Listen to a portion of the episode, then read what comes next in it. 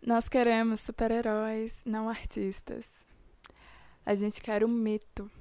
A gente quer alguém para admirar e baba ovo e colocar aquela pessoa na nossa vitrine ou então no nosso potinho para toda vez que a gente precisar de uma dose de dopamina ou serotonina ou endorfina, sei lá, alguma mina. A gente abre o potinho quando precisa dessa mina e consome ali prontinho, rápido. É automática a dose de prazer. Para mim, parece que entretenimento tem muito a ver com isso, com estímulos dinâmicos, fáceis que viciam o nosso olhar. Atenção é a coisa mais cara que se pode comprar hoje em dia, né?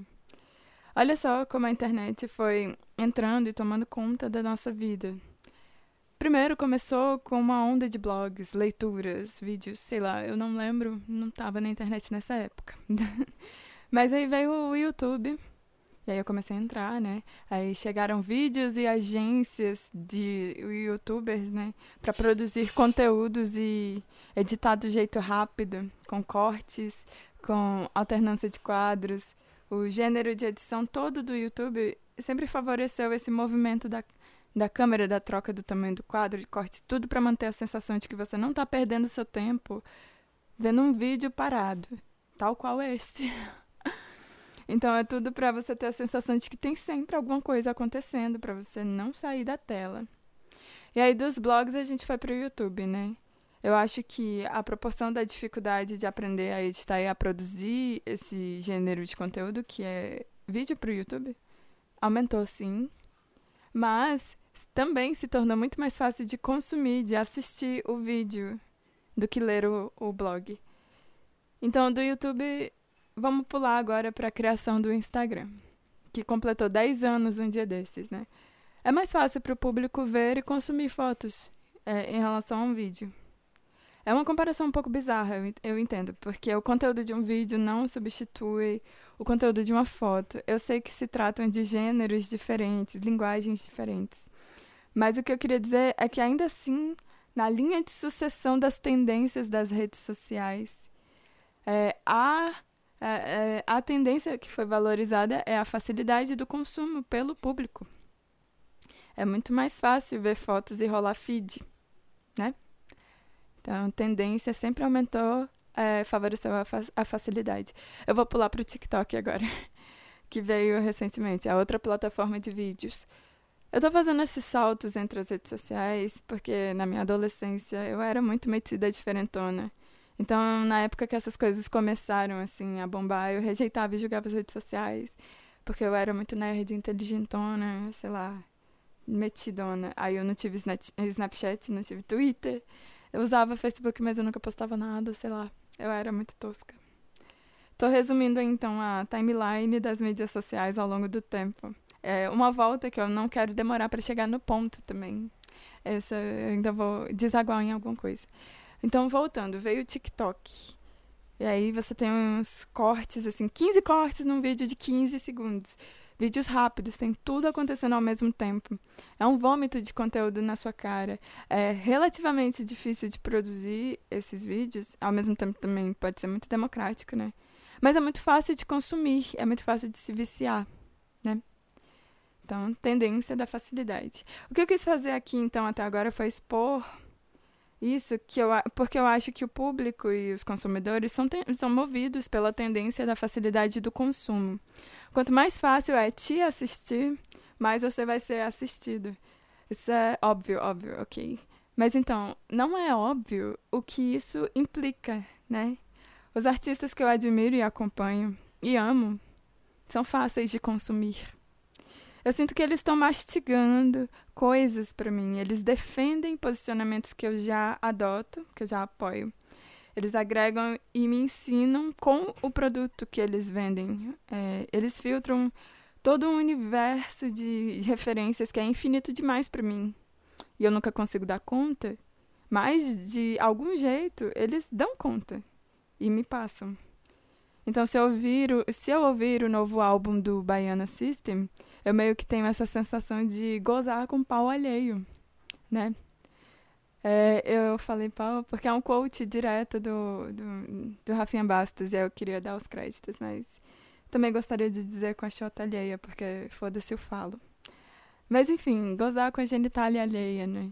Então, Baiana, no momento que eles lançam esse disco, que, muito bom, eles estão vivendo por mim o que eu queria viver, fazendo por mim, na arte deles, algo que eu queria muito realizar.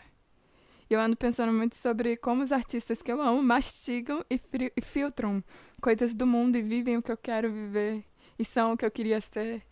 E é sobre isso, é, sobre isso o motivo de eu conseguir amar eles, de eu me identificar tanto, né?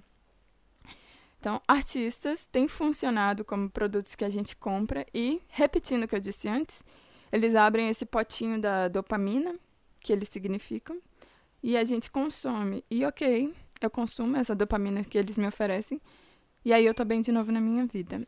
E aí, cada vez mais a gente está viciado na facilidade de criações prontas e mastigadas. É, e eu ando muito desconcertada e pirada sobre como eu sou um monte de nada ambulante, né? Eu sou uma pessoa crua tentando lançar músicas. Eu não tenho nada mastigado para oferecer para ninguém. Não é fácil me assistir. Não é fácil de me consumir, não. e expondo aqui um pouco sobre o podcast, né? Eu, enquanto podcaster, eu ainda não sei produzir conteúdo para a internet. É, mesmo depois de todos esses meses aí que a gente vem fazendo um vídeo por semana, eu ainda não sei como deixar fácil me assistir. Eu ainda não sei viciar o público em mim. eu não tenho nada mastigado para oferecer para ninguém. Eu me sinto muito uma fraude. Eu vou dar uma pausa aqui no raciocínio antes de continuar o pensamento. Aliás, olha só essa minha técnica de roteiro, né? Que ridícula. Eu sou uma piada. Ok, a pausa é aqui. Eu acho curiosíssimo o fato de que os episódios que eu mais recebo feedback são os das fases em que eu tô mais ferrada da cabeça, assim. É, as fases de poucas ideias, no desespero do vácuo mental que eu tô viciada, na preguiça contemplativa do monte de nada que é a minha vida. As pessoas dão retorno e elogiam mais os episódios em que eu tô mais fodida, sabe? Gente, o que que tá acontecendo? Enfim, ok, voltando aqui. É, eu tô nessa brisa de que ser artista é investir em uma persona que cativa as pessoas que admiram o compilado de conteúdos que você reuniu na sua arte, que você ressignificou aí e tá vendendo para elas. E eu tô vivendo um mês muito parado aqui, muito triste, muito bizarro emocionalmente. Não tô conseguindo pegar nada do mundo para mastigar para ninguém.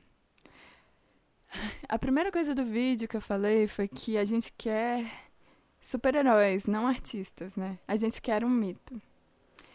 O que que isso tem a ver com tudo que eu acabei de falar? Eu estou generalizando com essa frase, na verdade. Óbvio que tem muitas pessoas que não depositam todas as expectativas em cima de artistas. Tem pessoas que não são tão radicais assim. Inclusive, eu prevejo que boa parte do nosso público aqui do podcast considero um público inteligente e crítico sobre o que consome. Vocês não são fanáticos. Mas quando eu disse que a gente quer super-heróis ao invés de artistas, eu quis dizer a gente enquanto sociedade, coletivo, a gente Brasil, a gente mundo. Todas as pessoas como um coletivo dentro da, dessa categoria que é a gente. Porque olha só o que a gente está fazendo com os atuais participantes do reality show do momento, né? A gente quer que eles sejam super-heróis. A gente quis muito que os artistas que entraram lá fossem os nossos heróis e fizessem tudo conforme a gente esperava e até que ensinassem, surpreendessem a gente é, com coisas novas para a gente imitar e repetir. Eles são, a gente tem expectativa de referência ali. E aí a gente quer aplicar na nossa vida também coisas que eles vão ensinar para as outras pessoas. Mas eles desapontaram a gente. Agora eles são bem vilões e a gente não quer mais saber deles. Ok. A gente não quer mais saber deles, ok. A gente atribuiu agora, né, o papel de super-herói para outro grupo de pessoas dentro daquele reality show. Outras pessoas estão resolvendo os nossos problemas por nós. A gente está desesperado por alguém que salve a pátria pela gente, que faça pela gente, né? Que seja o nosso mito. É, a gente, enquanto sociedade, enquanto público, enquanto consumidores, precisa que existam super-heróis. A gente quer gozar com a chota alheia. Isso é o que mais vende. Isso também em várias áreas da nossa vida, seja política, seja artística, no trabalho, na faculdade ou vida escolar, no entretenimento, em qualquer lugar.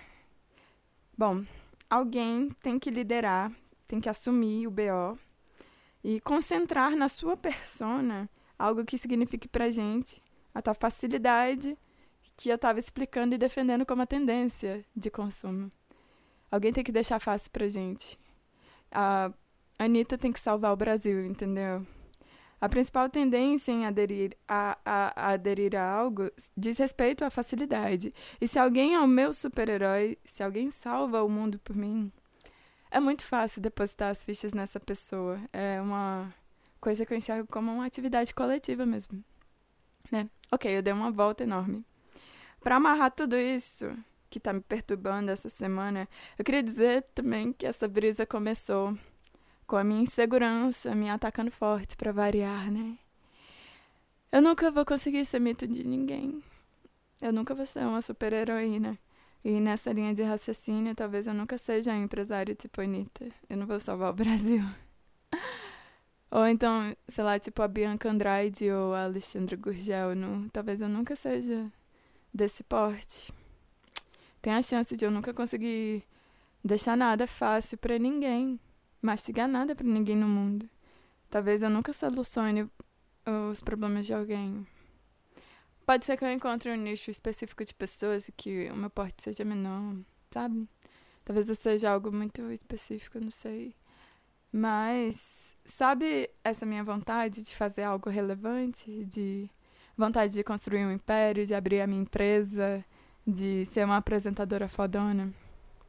Pode ser que não role. Foi isso que me ocorreu ao longo da semana.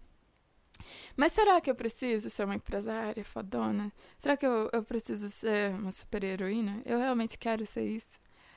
Não sei se eu quero. Não sei. Não sei se, será, não sei se eu preciso, na verdade. Eu, eu quero. Eu quero, mas eu não sei se eu preciso. E ok, isso tá em desconstrução dentro de mim. É um tapinha na cara também. Eu não sei se eu tenho o que preciso, o que precisa ter para ser um super-herói de alguém. Tem umas coisas muito loucas que eu falei ao longo desse episódio que não necessariamente são tão reais. Mas agora tudo parece muito real, muito forte, assim, porque eu tô observando tudo com a minha lente do mês ruim. Tô vivendo em uma fase muito, muito sombria. Então, provavelmente no mês que vem eu já tenha mais autoestima, eu não me cobre tanto, eu não seja tão desesperada e perfeccionista com as minhas palavras, com os meus, meus projetos. E também é provável que essa angústia toda não me paralise de fazer o que eu quero fazer. Obrigada por me ouvirem.